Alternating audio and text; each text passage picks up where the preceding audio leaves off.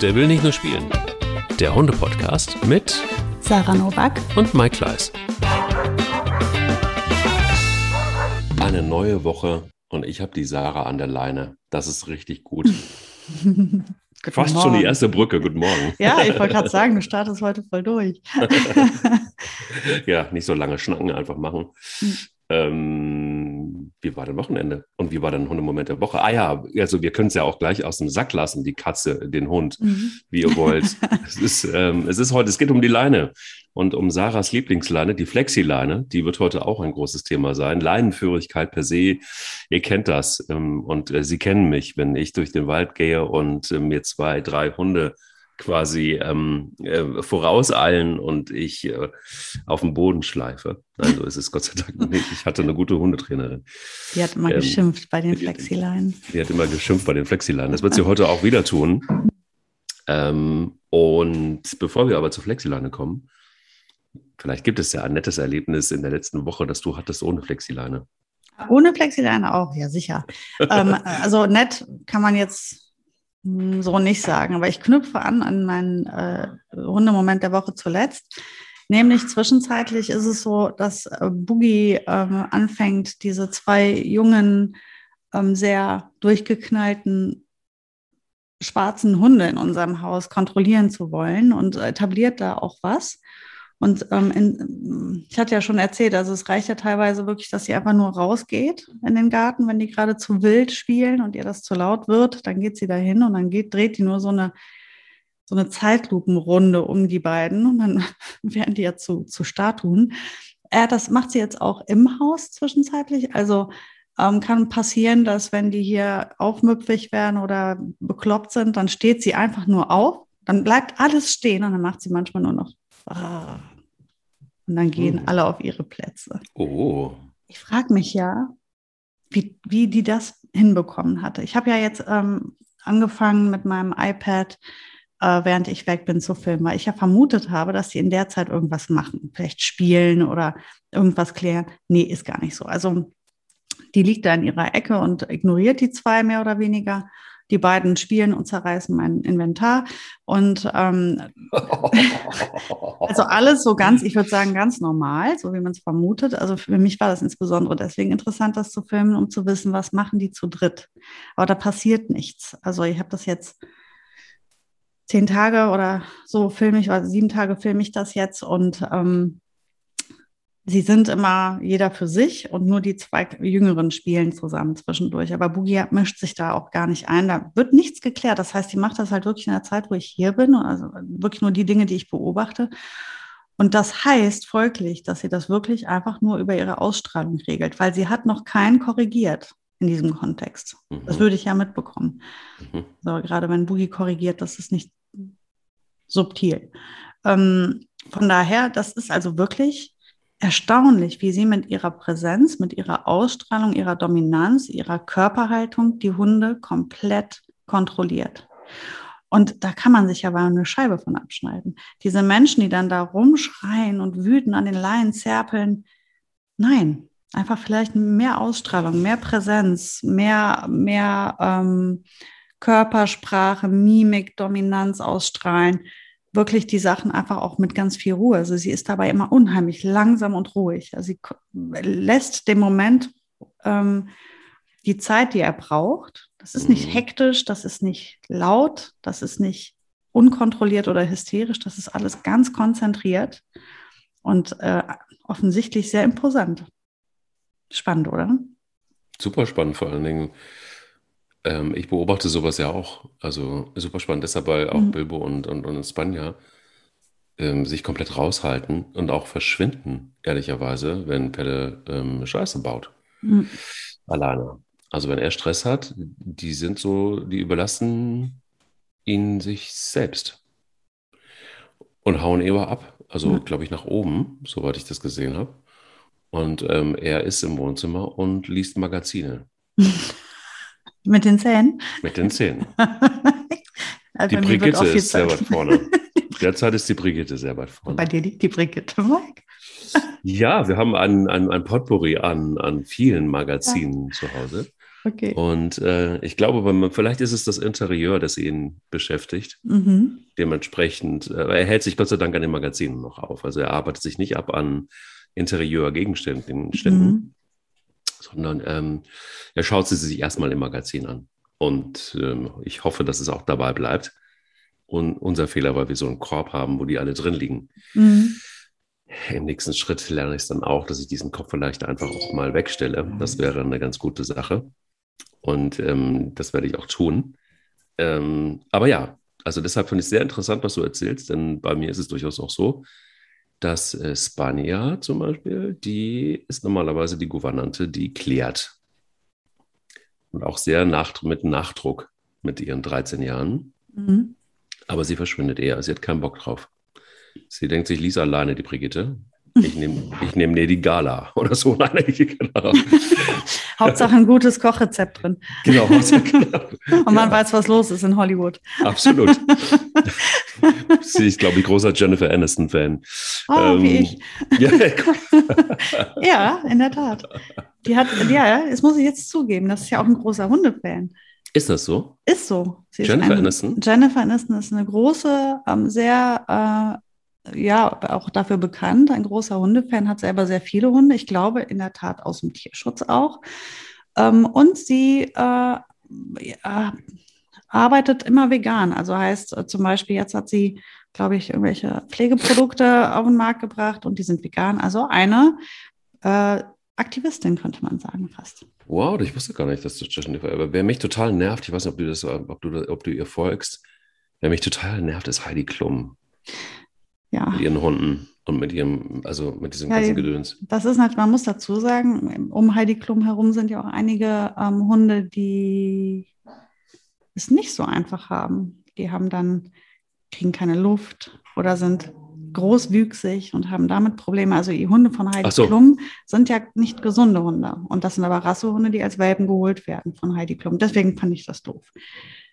Also, also ich weiß auch nicht, wie, also ich finde es irritierend, weil sie irgendwie, ich glaube, ohne, ohne Mausohren äh, per Grafik aufgeklebt und irgendwelchen äh, und irgendwelchen Rehaugen, die sie sich macht und so, das ist mittlerweile einfach auch schon fast pathologisch ein bisschen.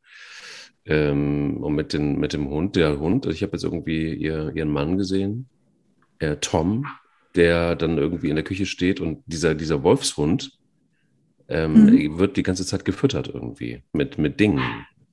Und dieser Wolfshund ist so groß, dass er natürlich auf die, auf die Kochinsel gucken, gucken kann. Ja. Ähm, und sich nicht anstrengen muss. Und, und, und Tom und dieser Wolfshund sehen auch sehr ähnlich aus. Zottelig, ne? Ja, so ein bisschen. Ja, aber das ist auch nur so ein kleiner Werbe, gerade bei, bei. Ja, ich finde irische Wolfshunde ja grundsätzlich äh, ist eine tolle Hunderasse, aber sind natürlich großwüchsige Hunde. Und da muss man halt auch irgendwie schauen, wie man die hält. Und ich äh, weiß, oder ich habe da auch Videos zu gesehen, wie der da irgendwie Treppen läuft und so und da halb runterknallt. Und dann denkt man sich auch nur, oh der gehört da eigentlich ja auch nicht hin. Genau wie da ist eine Bulldogge noch im Spiel, der die Zunge seitlich raushängt. Und also das sind so, wo ich mir dann denke, naja, irgendwie schade. Gerade wenn man so prominent ist, finde ich es immer schade, wenn man das nicht nutzt, um ein gutes Beispiel zu sein. Aber gut, es ist ja auch gar nicht unser Problem. Das stimmt wohl. Da hast du komplett recht. Und ähm, beim Korrigieren und beim Nicht-Korrigieren von Boogie und bei dem ganzen Gedöns, worüber wir jetzt gerade gesprochen haben, fällt mir mein Hundemoment der Woche ein. Das war sehr, sehr lustig, weil ähm, Spanja ist nun wirklich die sanfteste Seele irgendwie von allen fast und auch sehr zugewandt, sagen wir es mal so. Und neulich hatten wir die Situation, dass wir auf der Wiese waren und alles war gut. Und Pelle hat dann aber, er testet ganz gerne mal. Und er rempelte, er gab, er gab mir so einen Bodycheck. Und das hat wehgetan. Und das hat dazu geführt, dass das Gebiss durch die Luft flog. Aber innerhalb von einer Sekunde war dieser kleine braune Hund so auf Zinne, dass die überhaupt nicht mehr auf, die hat sich gar nicht mehr eingekriegt. Er, er, ist so schnell, dass sie ihn nicht gekriegt hat. Aber ah. hätte, sie, hätte sie ihn gekriegt, dann wäre es richtig, dann wäre es blutig geworden dieses Mal, glaube mhm. ich. Das war wirklich so, Freundchen, jetzt ist echt Feierabend ich mag dich, ich finde dich super, ich dulde dich, mehr sogar, ich mag dich, aber hier ist echt, echt Schicht im Schacht. Und das war wirklich so, die hörte nicht auf. Ich dachte so, okay, muss ich jetzt wirklich echt einschreiten bei einer 13 Jahre alten Hündin, die wirklich, also sie ist fit, ne? Aber mhm. Man merkt natürlich ihre 13 Jahre an. So, und dann ist sie, die hat sich überhaupt nicht, du hast es richtig gemerkt, wie die sich so da rein moderiert hatte in das Ganze. Und sie ging dann in so einen Prozess rein und Pelle ging ja die ganze Zeit aus dem Weg und sie wollte immer weiterhin hin und her. Sie war nicht so entschieden, hau ich mir jetzt wirklich an rein oder lass ich es oder, also es war so ambivalent. Mhm. Und dann hat sie sich aber entschieden, am Ende doch wieder irgendwie ähm, runterzudampfen. Äh, und, und, und Pelle war wirklich so, also er war, es hat ihm nicht gereicht. Also äh, fast hätte ich gesagt, ich halte ihn fest ähm, und, und du haust ihm eine rein. So habe ich mich kurz gefühlt. Habe das natürlich nicht gemacht. Aber das war krass, also so aus dem Nichts. Es war wirklich jetzt, es war monatelang, war es irgendwie komplett alles Zen. Weißt du, alles mhm. läuft so auf, auf Wolken und du denkst, es ist alles in Ordnung und nie wird was irgendwo passieren. Mhm. Und dann aus dem, aus dem Off gibt es den Bodycheck und dann rastet sie komplett aus. Ähm, also die Gouvernance ist immer noch am Start und an solchen Momenten äh, zeigt ja. sich 13 Jahre und trotzdem, wenn es darauf ankommt, dann gibt es aufs Maul. Ja, das ist irgendwie, ich finde es auch spannend, ähm, wie man, wenn man so Rudelstrukturen im Haus hat, sehen kann, wie sich die Dinge eben doch entwickeln über die Zeit oder auch immer weiterentwickeln. Wie du gerade beschreibst, vielleicht ist es fast einfach übergelaufen. Es war das eine Mal zu viel. Ja. Jetzt hat sie gesagt, so, jetzt kläre ich das mal endgültig, ich habe die Schnauze voll. Ja. Und das passiert, und das ist, was ich zuletzt schon mal meinte, wenn, ähm, wenn Kinder Hund mit Hunden übergriffig sind. Die dulden das oft ganz lange, ähm, das Verhalten. Irgendwann läuft es fast halt einfach über und sie sagen, jetzt reicht's mir. Es regelt ja kein anderer, jetzt muss ich das mal klären hier. Es ist, es ist genug. Und das ist das, wo dann die äh, Menschen denken, Hä? Da war doch nie was, war doch immer alles gut. Der hat das doch bisher, hat er das immer total gut mitgemacht. Und heute fand er an den Ohren ziehen dann nicht mehr witzig. Ähm, deswegen, man sollte mal nicht unterschätzen, manchmal staut sich da auch was einfach an. Total. Und ich glaube, das Learning daraus ist wieder irgendwie das, ja, man weiß es ja eigentlich, aber dass aus dem Nichts einfach Situationen mhm. entstehen können. Ne? Also ganz egal, ob du jetzt draußen bist und mit anderen Hunden unterwegs bist oder aber ähm, ob du ob du zu Hause ein größeres Rudel hast, du musst eigentlich immer die Augen aufhalten. Also genau. es, ist, es ist wirklich so, natürlich ist es jetzt nicht so, dass man immer auf der Hut sein muss, aber zumindest darauf gefasst, dass irgendwie mal was sein kann. Mhm. Ähm, und auch im Zweifel auch ordentlich. Also das ist jetzt irgendwie, sie ist jetzt ein halbhoher Hund, sie ist 13, aber ich bin mir ziemlich sicher, sie hatte vor, vor einem Jahr schon so eine Auseinandersetzung mit ihm und frag nicht, da war sie echt, oh, da war die richtig mies drauf und ist auf ihn losgegangen. Was ich jetzt ehrlich gesagt von ihr nicht so erwartet hätte. Ne? Also ich kenne so Situationen von ihr, das ist in den 13 Jahren, glaube ich, dreimal passiert oder viermal, zweimal davon mit Pelle. Also ist schon nicht einfach so ein Kuscheltier, wie sie das immer vorgibt und sich äh, den Kajalstift nach, nachzieht und äh, die Wimpern tuscht. Die ist so hübsch um die Augen. Ja, die Maske. ja, die Maske. Die Maske die, ja. Ja. aber was du gerade sagst, ist halt auch echt ganz interessant, weil ähm, wenn wir jetzt menschliche Verhältnisse uns anschauen, sagen wir mal ähm, eine, eine Familienstruktur, eine normale Familienstruktur, da hast du ja auch Verhältnisse, die sich verändern ähm, die, ja. der, das Wesen im Einzelnen verändert sich und dadurch dann eben auch das Verhältnis zu dem anderen. Das hast du ja in der Familie zum Beispiel auch, wenn die Eltern dann alt werden. Ja. Ähm, wie verhalten die sich dann ihren Kindern gegenüber? Sind die sanftmütiger oder vielleicht grantiger? Ähm, der junge, vorher junge, jetzt erwachsene Mensch kann mit dem Alten besser oder schlechter. Ähm, also es verändert sich ja auch bei uns was im Verhältnis und das ist bei den. Hunden ja natürlich dasselbe. Ähm, und deswegen muss man immer davon ausgehen, dass es immer wieder äh, zu Veränderungen innerhalb des Rudels kommen kann. Alleine durch das einmal das Heranreifen in eine nächste Lebensphase und aber auch die hormonelle Sache, die ja immer noch eine Rolle spielt, die man nicht unterschätzen darf. Also ich habe ja, ich sage das ja die ganze Zeit, ich weiß es auch mit Sicherheit. Ich vermute, die nächste Läufigkeit von Ronja und Mika wird irgendwann Ende des Jahres sein, also irgendwann zwischen November und Januar werden die wieder läufig. Da reagiert Boogie extrem sensibel drauf, auf läufige äh, Hündinnen. Ähm, und da wird es ganz spannend. Ich weiß, über, kann dir gar nicht sagen, in welche Richtung das geht. Ich gehe davon aus, dass dann Verhältnisse geklärt werden. Aber das kann auf verschiedenste Art laufen. Und ich werde, also ich bereite mich mental darauf vor, dass diese Zeit intensiv wird hier bei uns zu Hause. Vielleicht hm, werde ich sogar so weit gehen müssen zu sagen, ich kann sie nur noch punktuell zusammenbringen. Das werde ich sehen müssen. Es hängt davon ab, wie Boogie das macht. Ah, ja, absolut nicht äh, interessant, was du sagst, weil in mhm. der Tat ist es ja so, dass wir immer davon ausgehen, dass alles so gleichförmig bleibt. Aber Beziehungen, mhm. ähm, bin ich bei dir, ist auch mein Thema im Moment gerade so innerhalb der Familie, die ändern sich. Und die, je nachdem, wenn jemand älter wird, zeigt er Reaktionen auch, die anders sind als vorher. Das kennt, mhm. glaube ich, jeder von uns. Ja. Ähm, ob es jetzt die Eltern oder Großeltern sind oder so. Und plötzlich gibt es eine, eine Wesensänderung. Man denkt so, hoch, ist das jetzt ein Zufall oder oder passiert das öfter und es passiert dann plötzlich öfter. Mhm. Und das ist ja bei Hunden tatsächlich irgendwie, da gibt es eine Parallele, finde ich. Ja, absolut. Und, und, und, und bei Spanier ist es sicher auch so, weil sie einfach wenig davon hat, muss man echt sagen. Also wäre sie ein Mensch, da sind wir wieder beim letzten Thema, ähm, vom, vom, letzten Mal, nämlich ist ein äh, Hund ein Familienmitglied, ja oder nein. Mhm. Ähm, wäre sie ein Mensch, wäre sie, glaube ich, unter den Alten tatsächlich eine Junge, weil sie noch so wenig an Charakter Eigenschaften zeigt, die in Richtung Alter gehen. Mhm. Aber ähm, bei diesem Moment ähm, hatte ich keine Leine dabei. um was zu regeln. um etwas zu regeln. Normalerweise wissen, äh, wisst ihr das, wenn ihr regelmäßig, der will nicht nur spielen hört, dass bei mir auch schon mal die Leine fliegt. Nicht auf den Hund, aber gezielt daneben. Und das ist dann tatsächlich auch immer das Ende aller Diskussionen, die geführt mhm. werden. Ähm, und ähm, ja, Leinenführigkeit ist aber etwas, was ein Thema ist, das brutal ist, weil es so vielfältig ist und weil es letztendlich auch aber so einfach ist, wenn, man, wenn man es trainiert. Auf der anderen Seite ist auch immer die Frage, äh, ja, mit welchen Arbeitsmaterialien arbeitet man? Die Flexileine ist ja, habe ich vorhin schon angesprochen, dein Lieblingsding. Ja. Und ähm, liebe ich. Was ist für dich neben der Flexileine, auf die wir gleich noch kommen können, aber was ist für dich elementar bei der Leinenführigkeit? Was ist, warum geht's, ja, was ist elementar? Warum geht es oft schief, sagen wir ja, mal? Ja, so. also es, du musst halt deinem Gegenüber sagen, was du von ihm willst. Das ist halt der Punkt.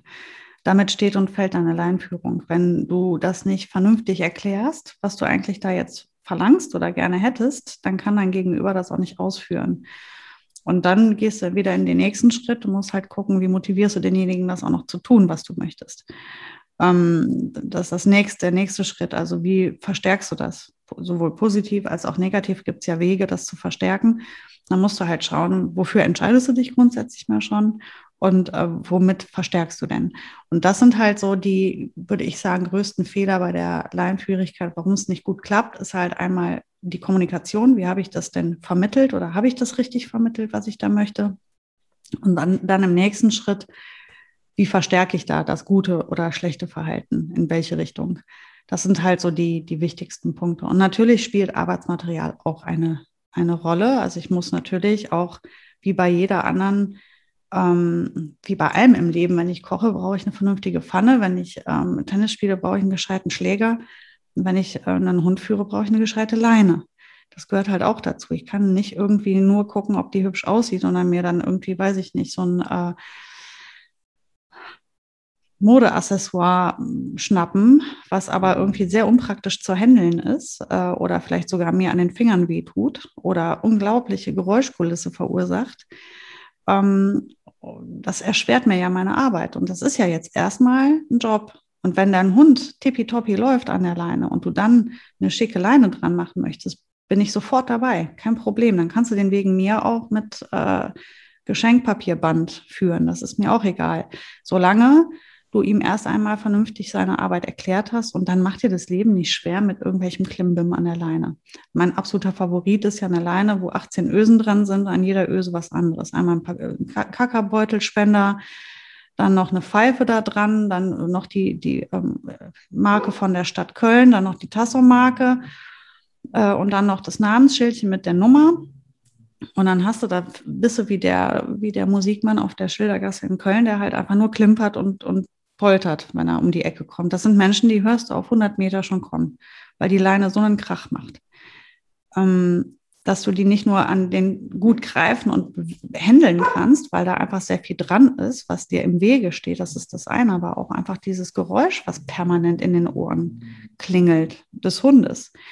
Und wäre ich Hund und hätte so eine Leine dran, dann würde ich auf jeden Fall auch versuchen, Entschuldigung, äh, Ronja kommentiert jeden Fußgänger mit ihrem mhm. komischen, äh, leicht hysterischen Bellen. Die hat kein schönes Bellen, die Ronja. nee, die Stimme ist so ein bisschen Heidi Klum. Aber, ja, die ist, die ist, vor allem ist das ja ein großer, ein großer schwarzer Hund und man würde eigentlich erwarten, da kommt jetzt so ein schickes, dumpfes Bellen, aber nein, die klingt halt immer so echt du hörst die Unsicherheit schon im Bellen. Ja, ja. Ähm, ja, ja, Voll. das ist bei ihr extrem. Ähm, ja, und also das sind halt so, so eine Klimperleine ähm, bringt einen Hund ja eher dazu, mal die Ohren abzuschalten. Und da zwischen diesem ganzen Geklimpere gibst du aber ja noch Kommandos oder Lob. Und das sollte er ja eigentlich auch gut hören und sich da auch drauf konzentrieren. Und wenn da aber dieses ganze Geklimpere zwischen ist, ist das ja nicht hilfreich. Es ist nicht unbedingt das Hindernis des Jahres, aber es ist auch nicht super. Also ich finde, man muss ja gucken, dass man vernünftiges Arbeitsmaterial hat. Also ein gescheites Halsband oder und oder eine, ähm, ein schönes Geschirr, irgendwas, was gut sitzt, was bequem sitzt, was den Hund nicht stört und ihm auch nicht wehtut und eine vernünftige Leine. Und unter einer vernünftigen Leine verstehe ich eine Leine, die sich gut greifen lässt, die nicht wehtut an den Händen, die nicht ständig aus den Händen fällt und die die richtige Länge hat. Ähm, bei der Leinenführung brauche ich keine drei Meter lange Leine, wenn ich Fußlaufen übe. Dann mhm. brauche ich aber auch keine 50 Zentimeter lange Leine. Das ist zu kurz. Ähm, für mich ist eine optimale Länge, je nach Hundegröße. Wenn es ein kleiner Hund ist, sollte sie ja tendenziell eher was länger sein, weil der ist ja weiter weg von meiner Hand. Ähm, aber ich sage mal, so anderthalb bis zwei Meter ist eine optimale Leinenlänge für, für das Üben der Fußarbeit. Und ähm, dann muss ich halt im ersten Schritt meinem Hund erstmal einmal erklären, was ich von ihm möchte. Und das ist etwas, was oft vergessen wird. Dann wird sehr schnell mit Hunden geschimpft und bestraft und gezirpelt und gezerpelt an der Leine. Und der Hund weiß aber noch überhaupt nicht, was du von ihm möchtest, weil du ihm das auch noch nicht erklärt hast. Ja. Und ein strukturiertes Vorgehen ist wirklich nicht, ähm, nicht zu umgehen. Man muss da eine Struktur reinbringen. Das heißt also, wenn ich mit meinem Hund Fußarbeit übe, dann wird das zu einer Trainingseinheit. Alles andere ist keine, kein Fußarbeitstraining. Das heißt also, wenn ich nicht vorhabe, mit meinem Hund vernünftig zu arbeiten jetzt, dann sage ich das ja auch nicht. Das ist das, was mich am meisten ärgert.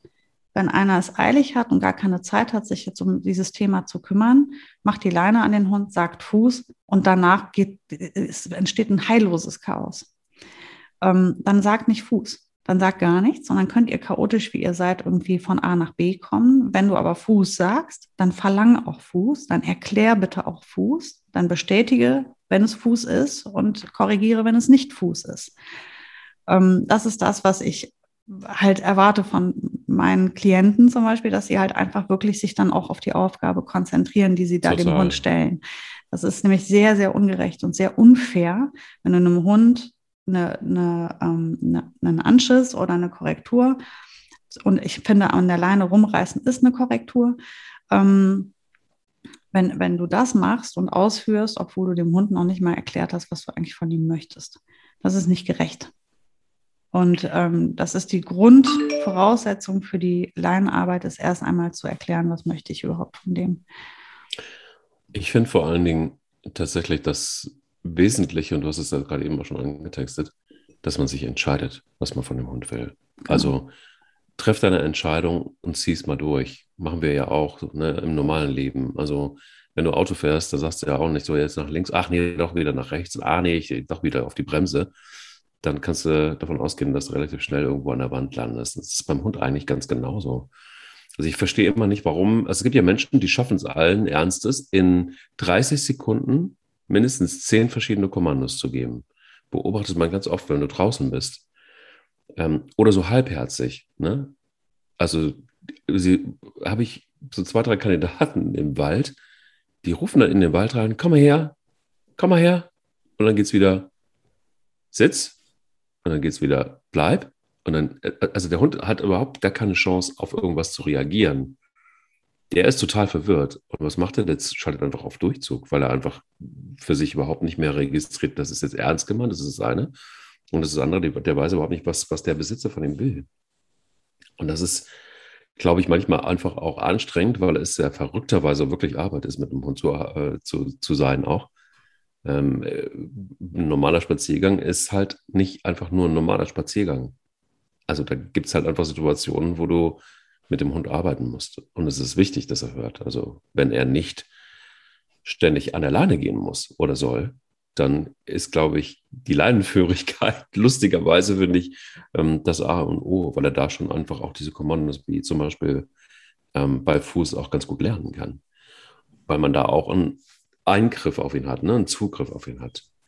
Und das hängt total eng miteinander zusammen. Und das finde ich immer so krass, dass man, es gibt ja Leute, die sagen, ja, der läuft auch gut ohne Leine. Ja, aber läuft er nicht, stellst du dann fest. Und er läuft weder weder ohne Leine noch mit Leine gut. Mhm. Und ich glaube, für mich gibt es da immer einen totalen Zusammenhang. Wenn du mit einem Hund an der Leine arbeitest, weil du damit guten Zugriff auf ihn hast, dann ist die Chance, dass er auch ohne Leine besser wird, viel, viel größer. Finde ich jedenfalls. Deshalb ist die Leinenarbeit für mich so wichtig. Immer gewesen und ist es noch, ähm, weil sie tatsächlich auch eine Korrektur erstmal ist in vielerlei Hinsicht wenn du konsequent genug bist und wenn du das eben einfach auch dann durchziehst. Ein Hund ist bei mir nur an der Leine, wenn es gar nicht anders geht. Mittlerweile. Und ich brauche sie aber nach wie vor immer noch regelmäßig, mhm. um mit dem Hund zu arbeiten, weil sich wieder irgendein Quatsch eingesch eingeschliffen hat. Also an der Leine fängt es halt immer an, das ist, gehört halt dazu. Mal abgesehen davon ähm, kann man das sich ja auch gar nicht aussuchen. Die Leine gehört eben an den Hund dran, sobald man nicht an einer ausgewiesenen Freilaufstelle ist. In einer Stadt wie zum Beispiel Köln ist das so. Ich vermute auch in 90 Prozent der anderen Städten in Deutschland und äh, auf dem Land wird das so viel anders auch nicht sein. Das hat auch viel mit miteinander zu tun. Also ich finde das auch wirklich unfassbar nervtötend, wenn ich mit meinen Hunden jemandem begegne, der den Hund nicht an der Leine hat, weil er meint, er schafft das und der Hund knallt natürlich immer in uns rein, weil sie es eben nicht schaffen. Und dann kriegen sie dann aber auch den Hund nicht mehr wieder an die Leine, weil der dann auch da nicht hört. Und das ist halt furchtbar anstrengend und nervig. Und dann denke ich mir mal, wenn du das, also es gibt ja auch Leute, die haben das einfach mega gut im Griff. Man begegnet immer wieder äh, äh, Menschen, die begegnen dir mit ihrem Hund, die haben den im Fuß, ohne Leine, ähm, laufen völlig entspannt, sehen dich, verstärken das Kommando womöglich noch. Manche müssen das noch nicht mal, manche müssen nicht nochmal Fuß wiederholen. Und du siehst, der Hund, der guckt noch nicht mal zu uns hin. Das ist etwas, da, jucke ich mich nicht eine Sekunde dran. Dann sollen sie den Hund auch ohne Leine führen. Von mir aus gerne. Sie haben es ja in der Tat unter Kontrolle und im Griff. Es passt wenn sie das wirklich im Griff haben, das kann ja immer nur jeder für sich, aber man muss ja so reflektiert sein zu erkennen, es ist zwar eine schöne Vorstellung und sehr romantisch, man würde immer ohne Leine, ich finde das ja auch alles ganz toll, aber es ist nicht, nicht so einfach erstens und zweitens musst du immer an die anderen Menschen denken. Und ich finde, wenn ich mit meinen Hunden unangeleint laufe, dann haben die im Fuß zu laufen und dann haben die das Fuß auch in, unter keinen Umständen zu verlassen, außer ich gebe es frei. Mhm. Das Klar, heißt auch, dass die nicht loslatschen, um irgendwem nett Hallo zu sagen. Weder einem Menschen noch einem Kind noch sonst wem. Die treffen dann keine eigenen Entscheidungen. Sonst gehören die an die Leine. Solange sie das nicht können oder ich das nicht im Griff habe, gehören sie an die Leine. Das ist einfach, das ist einfach so Punkt. Und das ist auch gar nichts Schlimmes. Die Leine muss ja auch nicht immer so wahnsinnig schlimm wahrgenommen werden, weil wenn du deinen Hund vernünftig führst, dann ist die Leine ja nicht zu fühlen, die ist ja nicht zu spüren, die hängt ja dann da. Ein Hund sollte ja nicht ziehen an der Leine. Und ich arbeite im Moment sehr, sehr hart, weil ich auch zwei Hunde gleichzeitig arbeite, was immer schwierig ist. Ne? Wir haben jetzt die beiden Junghunde zeitgleich sozusagen äh, bekommen. Boogie ist Gott sei Dank ähm, fertig, mehr als fertig, um die kümmere ich mich nicht, aber trotzdem muss ich sie ja an der Leine weiter mitführen. Und dann habe ich die zwei weiteren Leinen und versuche gleichzeitig beide Hunde in die Fußarbeit zu kriegen. Das ist gar nicht einfach. Das ist eine echte Herausforderung für mich. Wie gehst du vor? Na, erst einmal habe ich jeden einzeln einmal gearbeitet. und ihm erstmal einzeln beigebracht, was Fuß ist oder was ich, wie ich mir das vorstelle. Und dabei ist halt total wichtig, dass ähm, Mann weiß, was ist denn für dich Fuß? Weil für mich ist ein Fuß vielleicht was anderes, wie beispielsweise für dich, Mike. Es gibt Menschen, die sind toleranter und Menschen, die sind weniger tolerant. Es gibt Leute, die stellen sich das sehr, also ich mag das persönlich überhaupt nicht, aber die stellen sich das so vor, dass der Hund mit einer Schulter- oder Kopfberührung an deinem Knie läuft, also sehr, sehr eng an dir dran läuft und möglichst auch ständig zu dir hochguckt. Das ist ein Hundesportfuß. Mhm. Das ist für mich etwas, was im Alltag überhaupt keinen Platz finden sollte. Erstens ist das sehr unentspannt für den Hund, sehr anstrengend für den Hund, hat überhaupt keine Notwendigkeit im Alltag und so kann ein Hund einen Spaziergang auch einfach nicht genießen. Die meisten Hunde, also selbst ein wirklich gut trainierter Mali, der, der solche, so einen Hundesportfuß läuft, der macht das nicht länger als eine halbe Stunde. Danach kannst du den in der Ecke legen. Ist der platt. Aber man geht ja zwei Stunden spazieren. Also ist das ja eigentlich auch fast utopisch. Aber das ist die Vorstellung, die viele haben, weil sie es irgendwo gesehen haben. Das sieht toll aus. Und dann gibt es viele, viele Graustufen dazwischen bis hin zu dem ähm, einen sehr, sehr lockeren, großzügigen Fuß. Da darf der Hund die gesamte Leine nutzen und die soll nur nicht auf Zug gehen. Das heißt, der Hund darf rechts, links, vorne, hinten laufen. Er darf nur kein Zug entstehen auf der Leine. Das ist auch immer noch eine Fußarbeit. Die ist auch nach wie vor nicht unkontrolliert, nur weil der Hund an allen möglichen Stellen laufen darf. Das äh, geht nicht unbedingt miteinander einher.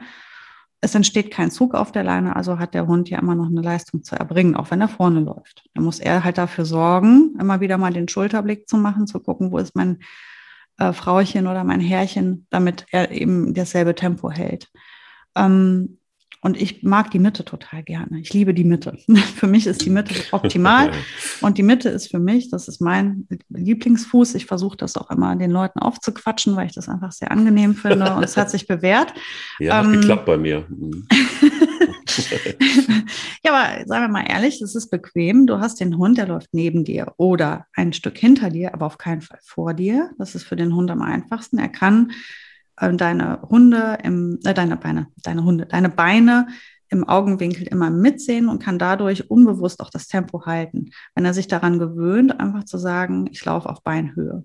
Also ungefähr oder ein bisschen dahinter. Dann hat er dich ja immer gut im Blick und kriegt alles mit. Er kriegt mit, wann bleibe ich stehen, wann gehe ich los, biege ich nach rechts ab, biege ich nach links ab. Und dann brauche ich für all das auch keine Ansprache mehr an den Hund. Mein meine Optimalvorstellung einer Fußarbeit ist ja, dass ich nicht mehr mit dem Hund reden muss, sondern ich laufe und der läuft mit. Ich, ja. ich mache, hab, das ist, wenn, wenn man das richtig gut gemacht hat, braucht man irgendwann den Hund sich gar nicht mehr um den Hund kümmern. Und der Hund ist entspannt, weil der hat sich das einfach nach seinen 1000, 2000, 3000 Wiederholungen hat, ist das in dem implantiert, in dem Hund, dann braucht er auch nicht mehr nachdenken. Für den ist einfach klar, ich warte halb neben oder ein bisschen hinter meiner äh, Führung und sorge dafür, dass ich da mitgehe. Ich darf nicht an der Leine ziehen, ich darf, wenn ich an, in der Fußarbeit bin, nicht stehen bleiben. Das, ich darf nur stehen bleiben, wenn mein Herrchen oder Frauchen stehen bleibt. Wenn die nach rechts gehen, gehe ich auch nach rechts. Gehen die nach links, gehe ich auch nach links. So, und ähm, die Leine ist dabei immer locker, da ist, entsteht kein Zug. Und die dürfen auch nicht super weit weg von mir, weil das stört, wenn wir auf engen Wegen sind, Fahrradfahrer, Jogger und so weiter aber sie kleben auch nicht an mir. Das ist so ein bequemes Miteinander. Und Tendenz ist eher hinter mir zu laufen, als auch nur eine Idee vor mir zu laufen. Also ich erwarte, dass sie absolut meine Beine im Blick haben können. Es gibt Hunde, die haben die Fähigkeit, immer wieder mal so ein bisschen wie so einen Schulterblick zu machen. Dann würde sich das in so einem Fall wieder aufheben, wenn das ein Hund selber so für sich gut, wenn man das gut hinbekommt, dass der Hund halt eine, halben, eine halbe Körperlänge vorläuft, dafür aber immer zwischendurch nach hinten abcheckt, ist das gut. Nur in dem Moment, wo du einen Richtungswechsel machst oder so, kriegt er es halt nicht mit. Ja. Dann hast du immer wieder den Konflikt. Ähm, deswegen würde ich immer dazu neigen zu sagen, er soll tendenziell lieber hinter mir laufen. Und das lässt sich eigentlich ganz gut realisieren, wenn man das einmal vernünftig erklärt und dann in den und dann auch nicht zu denken, jetzt haben wir das einmal besprochen und das läuft jetzt zwei Wochen gut und damit hat sich die Sache. Du brauchst deine Wiederholung. Wiederholung, Wiederholung, Wiederholung, Wiederholung. Ich kann es gar nicht oft genug sagen. Man muss am Ball bleiben, man muss es gerade am Anfang ganz intensiv trainieren, man muss immer auf jede Stimmung des Hundes vorbereitet sein und man hat auch immer alles dabei. Ich gehe am Anfang nicht ohne Leckerchen aus dem Haus. Das mache ich nicht, weil wenn mein Hund besonders gut mitarbeitet, dann will ich ihm auch noch was on top geben, mehr noch als meine Stimme. Ja. Und wenn, ähm, wenn wir irgendwann eingespielt sind, ich bin jahrelang ohne Leckerchen unterwegs gewesen mit den zwei Althündinnen, dann brauche ich das ja nicht mehr. Aber zu Beginn, wenn wir im Aufbau sind und der Hund einfach auch noch Großes leistet, weil er sich an all das gewöhnen muss und sich konzentrieren muss und diese Leistung immer wieder neu abrufen muss, unter diesen ganzen verschiedenen Bedingungen, weil du trainierst ja manchmal auf, in ganz reizarmer Umgebung, manchmal trainierst du aber ja auch in reizstarker Umgebung, zum Beispiel wo viele Fußgänger sind, wo vielleicht Kinder sind. Es gibt Hunde, die reagieren total gut auf, also total intensiv auf Kinder. Oder es spielt jemand Fußball oder es sind Artgenossen in der Nähe. Oder, oder, oder. Und unter all diesen Umständen soll er ja nun arbeiten. Und du musst ihn ja durch all diese Situationen immer ein paar Mal durchbegleiten, damit das sich stabilisiert, das, was du da trainierst. Und dann musst du unbedingt etwas an der Hand haben, womit du das auch positiv verstärken kannst, wenn es gut macht. Damit er, also ich meine, da sind wir Menschen doch gar nicht anders. Wenn ich irgendwas lerne und ich bekomme dafür eine gute Zensur oder ein Lob oder eine, eine Bezahlung, dann bringt, motiviert mich das ja so weiterzumachen. Es gibt ja Hunde, die ähm, Hunderassen oder aber auch Hunde, die vom Charakter so sind, die erstmal eins brauchen, um sich konzentrieren zu können, nämlich Ruhe. Es gibt Hunde, die, also Pelle gehört ganz eindeutig dazu, der, äh, weiß ich nicht, als Mensch hätte er wahrscheinlich ADHS und ähm, er könnte sich sehr, sehr schwer konzentrieren. Das kann er auch. Also es ist wirklich äh, Dinge, die ihn interessieren. Du musst ihn erstmal in deinen Band ziehen. Vorher geht gar nichts. Mhm. Sonst ist das wirklich der Schmetterlingsfänger. Eine gute Erfahrung habe ich übrigens beim, ähm, bei ihm gemacht und bei Hunden, die, bei Spanja übrigens auch. Da hat sich vieles geändert, als ich dann mit ihr zu, zusammen äh, joggen war. Das ist bei Pelle ganz genauso. Und zwar durch die etwas schnellere Bewegung und das ist dann aber auch gut, ein Einzeltraining zu machen. Nicht mit, mit vielen Hunden. Wenn ich mit Pelle trainieren will, zum Beispiel Fuß, dann gehe ich mit ihm alleine laufen. Weil er einfach auch in der Bewegung, es ist eine schnellere Bewegung, es ist, er muss nicht auf irgendwas warten, sondern er ist in Bewegung. Und da fällt es ihm viel einfacher, bei Fuß zu laufen zum Beispiel. Also das zu trainieren, weil er da auch so ein bisschen schneller sein kann, ein bisschen aktiver sein kann. Er konzentriert sich dann auch viel besser ähm, ist aber auch vielleicht eine, eine, Charakterfrage oder bei Hunden, die eben sehr aktiv sind. Und ähm, da ging das unheimlich schnell ohne Leine. Wahnsinnig schnell. Die, also das wird auf 100 Prozent alle Hunderassen so zutreffen, wie du das sagst. Also okay. die steigen alle besser ein, wenn man das erstmal mit Ruhe macht. Das ist völlig klar. Ähm, sobald es hektisch oder laut oder schnell wird, ähm, ist es besonders schwierig, sich zu konzentrieren, egal wie souverän dein Hund ist. Also es ist immer gut, die ersten Schritte in einem ruhigen Umfeld zu machen und die Reize dann langsam zu steigen. Eichhörnchen. Guten Tag, willkommen bei Sarah Nowak zu Hause. Ja, die Eichhörnchen, das ist interessant, ne? Die Eichhörnchen, die lernen aber nicht draußen. Die gehen trotzdem flanieren die immer noch über unseren Zaun mit einer Nuss im Mund. Das ist das Spiel. Das ist ja, ich habe auch wirklich das Gefühl, die lachen über die Hunde. Klar lachen die. Es ist wirklich so ein Spannend. Ja, ja, es ist wirklich, also ich, Hunde sind wirklich bereichernd. Man erlebt so schöne Sachen. Ähm, also auf jeden Fall die Ruhe zu Beginn. Ein, und da geht es nicht nur um Fuß, da geht es um absolut alles. Auch wenn du eine Freiablage trainierst oder einen Rückruf. Das übt man natürlich nicht in einer reizstarken Umgebung zu Beginn, sondern immer in einer ruhigen, in einem ruhigen Umfeld. Die ersten Schritte. Und da lässt man sich Zeit und ist sehr viel ruhiger. Und dann steigert man das.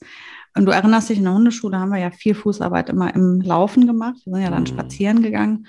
Und was die Hunde, ähm, was den Hunden hilft, ist ähm, Tempowechsel, Richtungswechsel, stehen bleiben, Sitz, stehen bleiben, Platz. Du machst dadurch die Arbeit spannender, dass, indem du halt einfach kleine Elemente zwischendurch einbaust und ihre Aufmerksamkeit verlangst. Ja. Ähm, das macht das auch witziger für die. Also ähm, heißt Tempo, gerade das hohe Tempo fällt den Hunden immer ein bisschen einfacher. Die meisten preschen dann halt einmal kurz vor, dann muss man die nochmal abholen und nochmal reduzieren. Aber es ist immer einfacher für einen Hund Fuß zu laufen, wenn du nicht in Zeitlupe läufst. Also da, auch da, ähm, das trifft auf fast alle Hunde zu. Die laufen eh, lieber ein eher schnelles Tempo. Und das mache ich jetzt zum Beispiel auch, wenn ich mit den dreien Fußarbeit übe, dann gehen wir schon echt zügig. Es ist kein Joggen, aber es ist wirklich ganz zügiges Laufen. Das fällt uns allen einfacher jetzt für den Beginn.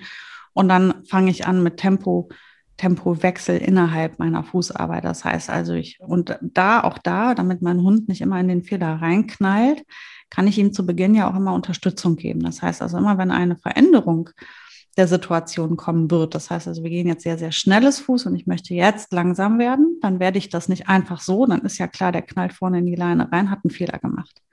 Dann muss ich es ja theoretisch wieder kommentieren. Ähm, ich kann ihm aber auch helfen und ihm einfach eine Art Vorwarnung geben. Achtung, jetzt kommt was und das mache ich, indem ich das Kommando wiederhole. Bei uns ist das dann einfach so, ich laufe sehr schnell und äh, eine oder zwei Sekunden, bevor ich langsam werde, wiederhole ich das Kommando. Fuß! Dann werden die kurz aufmerksam und dann werde ich langsam. Und dann sind die aber wirklich, wenn ich das ein paar Mal gemacht habe, dann kapieren die immer, wenn die Frau Fuß sagt, passiert gleich was. Das mache ich auch vor dem Richtungswechsel, das mache ich, bevor ich stehen bleibe, das mache ich auch, bevor ich wieder schneller werde dann hat der Hund immer die Möglichkeit, noch einmal aufmerksam zu werden, um dann es richtig zu machen. Es ist ja so, man kann dem Hund das Leben schwer machen oder einfach machen. Und zu Beginn würde ich immer versuchen, ihm das Leben leicht zu machen, weil dann hat er viele Erfolge, arbeitet gerne, ist motiviert. Es ist doch nicht anders als bei uns. Wenn ich irgendwas mache und von morgens bis abends Misserfolg habe, dann wird das nichts. Meine Tochter wurde gerade eingeschult. Die hat in den ersten zwei Wochen ständig ihre Hausaufgaben vergessen in der Schule. Die hat das nicht mitbekommen. Die hat noch nicht diagnostiziertes ADS, aber äh, die Neigung in jedem Fall. Mhm. Ähm, und sie tut sich total schwer, wenn in der Klasse so ein Trubel ist und so viel los ist und sie dann von der Seite noch von anderen Kindern angequatscht wird, dazuzuhören, was diese Frau da vorne erzählt. Das muss, muss man jetzt trainieren mit ihr. Man muss jetzt mit ihr üben, unter diesen ganz verrückten Umständen trotzdem sich auf das Wesentliche zu konzentrieren. Wir Menschen sind doch gar nicht anders. Und wenn ich sie jetzt nicht unterstütze und ihr dabei helfe und ihr da Instrumente an die Hand gebe, wie sie das schafft, dann wird sie nur noch Misserfolge haben, weil sie die Hausaufgaben nicht mehr mit in die Schule bringt. Und sie wird irgendwann mal Ärger mit der Lehrerin bekommen. Das finde ich so bitter übrigens tatsächlich, wenn du das ansprichst, dass es eben kaum Raum ist für das Individuum in der Schule. Also sich mhm. dann einfach mal anzugucken als Lehrerin, ähm, wie ist das eigentlich mit dem Kind XY genau? Ne? Und weil die Klassen auch teilweise einfach irre groß sind. Und da gibt es auch wieder, ähm, finde ich, eine totale Verbindung zum Hund, dass ähm, ich einfach ganz klar bei Pelle, der sich total gerne anstiften lässt von allem Möglichen, mhm. gerade von, von Spanier und Bilbo, oder der Anstifter ist und andere mitnimmt und mitreißt, also ich habe so eine Spanier 2 in männlich. ähm, äh, da hilft das Einzeltraining wirklich und deshalb auch ganz gezielt Einzeltraining. Mhm. Nicht in der Gruppe, keine Ablenkung, volle Konzentration auf das, was wir beide da miteinander tun. Nicht nur, dass es jetzt in dem Fall für ihn viel einfacher ist, sondern es hat auch eine andere, es bindet auch anders. Also unsere Bindung ist deutlich stärker geworden in dem Moment, wo ich wirklich intensiv regelmäßig mit ihm alleine gearbeitet habe. Und dann auch wirklich, und er freut sich drauf, und mittlerweile weiß er das auch. Es gibt einfach ganz klar, gibt einfach ganz klar Situationen, wenn wir zusammen laufen gehen, dann wartet er oben auch schon an der Einfahrt und weiß, okay, das ist jetzt Quality Time mit Mike. Und er weiß auch genau, das ist ein anderer Spaziergang als sonst und er verhält sich auch lustigerweise anders. Also es ist nicht, nicht so, wie er sich in der Gruppe verhält, sondern er ist mhm. komplett von Anfang an auf mich konzentriert und, ähm, und orientiert sich. Und das macht es uns beiden eigentlich einfacher. So, und das, was du gerade schilderst, ist ja auch beispielhaft dafür, dass die Arbeit mit einem Hund nichts Schlechtes ist. Ähm, das erklärt das sehr gut. Hunde arbeiten nicht ungern. Es ist nichts Schlechtes für Nein, sie, wenn man mit ihnen arbeitet. Die lieben das und die finden das schön, auch wenn es Fußarbeit ist. Wenn man fair ist, wenn man konzentriert ist, wenn man vernünftig erklärt und, und maßvoll ist mit allem, was man tut, dann, dann wird ein Hund gerne mit dir arbeiten. Manchmal, es gibt Hunde, die tun sich schwer, runterzufahren, gerade wenn die so jung sind und leicht ablenkbar. Und du, es hängt ja auch davon ab, was, wo du lebst. Also wenn ich jetzt hier am Feld ähm, trainiere, ist das viel, viel einfacher, als wenn du in der Stadt in irgendeinem Stadtpark arbeitest, wo halt drumherum Skateboarder sind und Fahrradfahrer und Jogger und Kinder und Fußballspieler und noch andere Hunde. Das ist ja was ganz und also es ist gar nicht blöd, dann auch mal zu sagen, jetzt für die ersten Schritte gehe ich mal woanders trainieren oder zu einer anderen Uhrzeit Ja. Wo weniger los ist und mache meinem Hund mal erst das Leben einfach. Und wenn das, wenn Schritt A gut läuft, dann gehe ich über zu Schritt B und dann steigere ich die Reize la langsam und dann zu Schritt C und so weiter. Ich habe leider wegen meiner Lebensumstände nicht die Möglichkeit, jeden Tag mit den Hunden einzeln zu arbeiten. Dafür habe ich leider kein Zeitpensum mehr.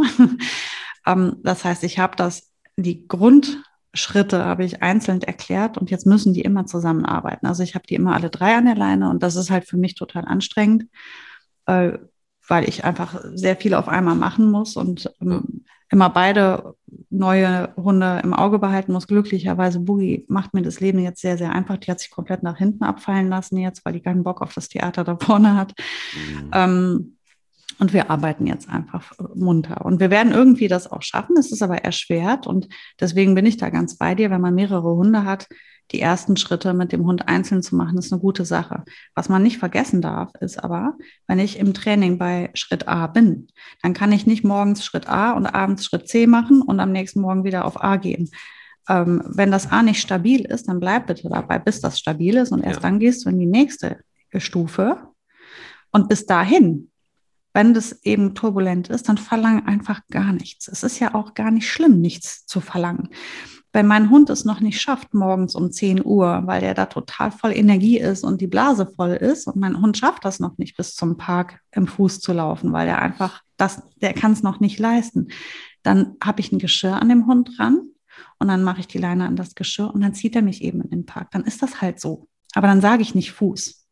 Dann fange ich nicht an, mit dem zu schimpfen und zu diskutieren. Dann muss ich da einmal durch. Das ist total unschön, das ist fürchterlich. Aber umso motivierter bin ich ja dann, viel mehr mit ihm zu trainieren, damit wir schnell auch an dieser Stelle ähm, das verlangen können von ihm. Und ganz, ganz wichtig ist, wirklich immer zu gucken, habe ich das gut erklärt? Ich glaube auch, dass es ein wichtiges, ein wichtiger Hinweis ist, deshalb, weil wir leben so. Ne? Also auch als Menschen letztendlich. Wir sind, hüpfen auch nicht bis auf die Hochbegabten, nicht von äh, Klasse 5 in Klasse 13 mhm. plötzlich, Genau. Sondern ähm, da gibt es auch verschiedene Grades und auch das, was viele als furchtbar empfinden, nämlich das Sitzenbleiben, ist durchaus, finde ich, in der Hundeerziehung oder bei Pelle, der ist schon sehr oft sitzen geblieben und musste eine extra Runde drehen. Gar nicht schlimm, mhm. sondern man festigt einfach nur das, was man irgendwie nicht drauf hat oder wo man es einfach nicht, wo man diese, diese Hürde nicht drüber kommt. Ähm, Genauso wie bei der Führerschein, Führerscheinprüfung. Da macht man dann auch äh, eventuell eine lange Pause. Und auch lange Pausen sind manchmal auch ganz gut. Mhm. Ähm, nämlich dann, wenn man einfach auch merkt, es geht nicht weiter, dann einfach auch mal Luft zu lassen und die Balance zu finden ähm, äh, zwischen Arbeit und einfach auch mal sein zu lassen und, mhm. und dann nicht in, in, eine Penetration zu gehen.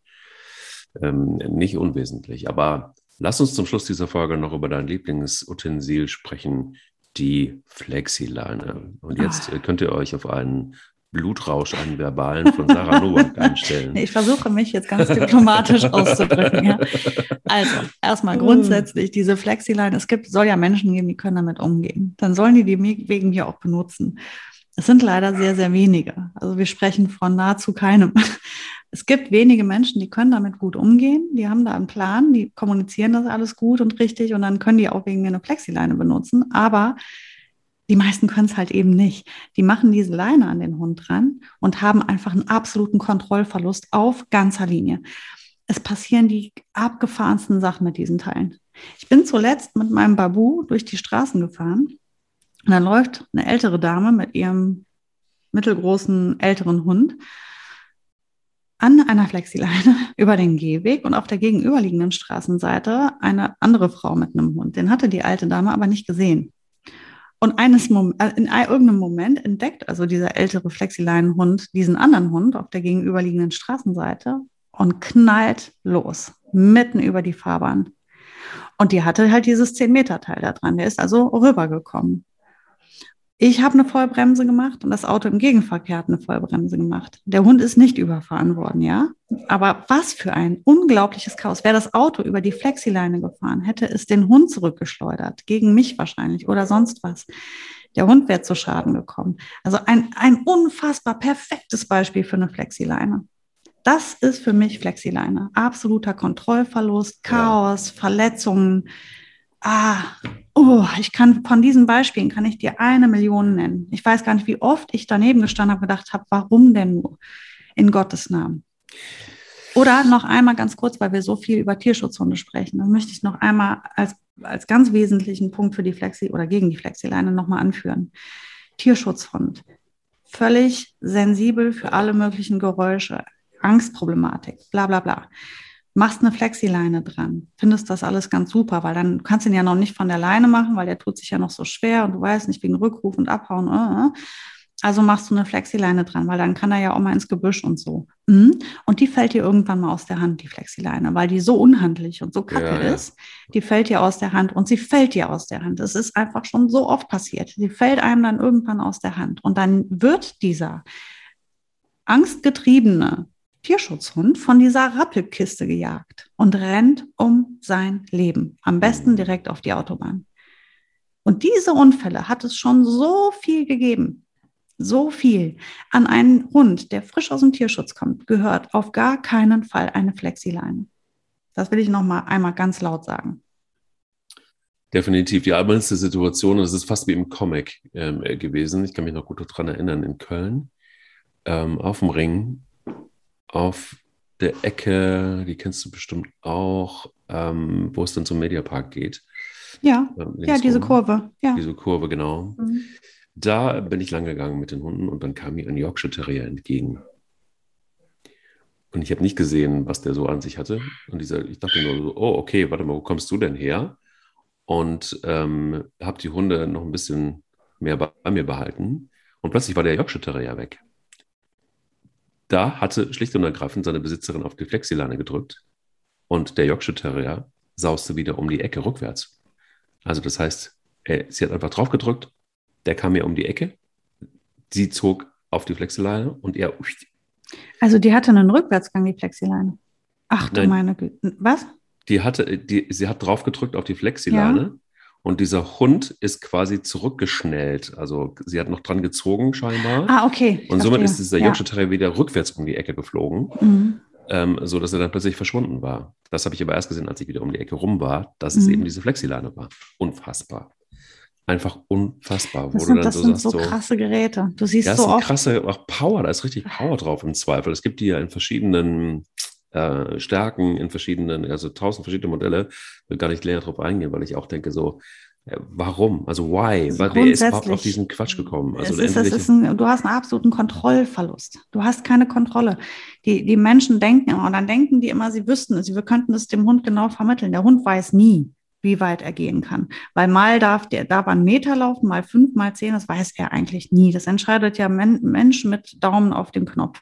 Ich finde das in der Kommunikation schlecht und ich finde es vor allem gefährlich. Es ist einfach super gefährlich. Und wenn man Tierärzte fragt, das kann ja jeder mal machen, den eigenen Tierarzt mal ansprechen und einfach nur sagen, Flexileinunfall. Und dann wird er dir ein paar schöne Geschichten zu erzählen von zerrissenen Häuten, weil die auch durch die, äh, an diesen Bändern oft sich mhm. irgendwie zerreiben. Mhm.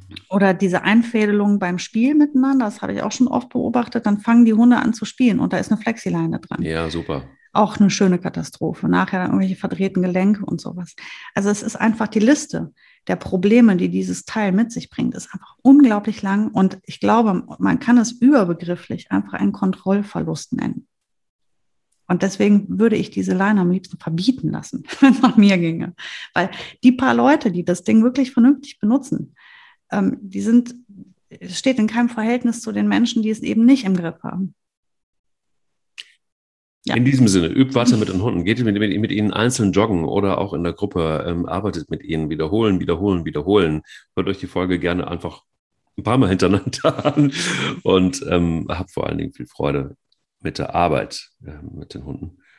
Und ähm, ich gehe, glaube ich, jetzt mal ohne Leine kurz spazieren. Nach dieser Folge, ich habe gedacht, du wärst jetzt völlig inspiriert und wird sofort eine Fußarbeit machen. Ja, ja, ohne Leine mache ich die Fußarbeit. ja. Ich dachte, Leinenführung jetzt. Ja. Dann mache ich das jetzt. Mach du das mal. So. Ich überlasse das gerne dem Profi. Bis Tag, nächste Woche. Ja. Bis nächste Woche. Der will nicht nur spielen der Hunde-Podcast mit Sarah Novak und Mike Kleiss.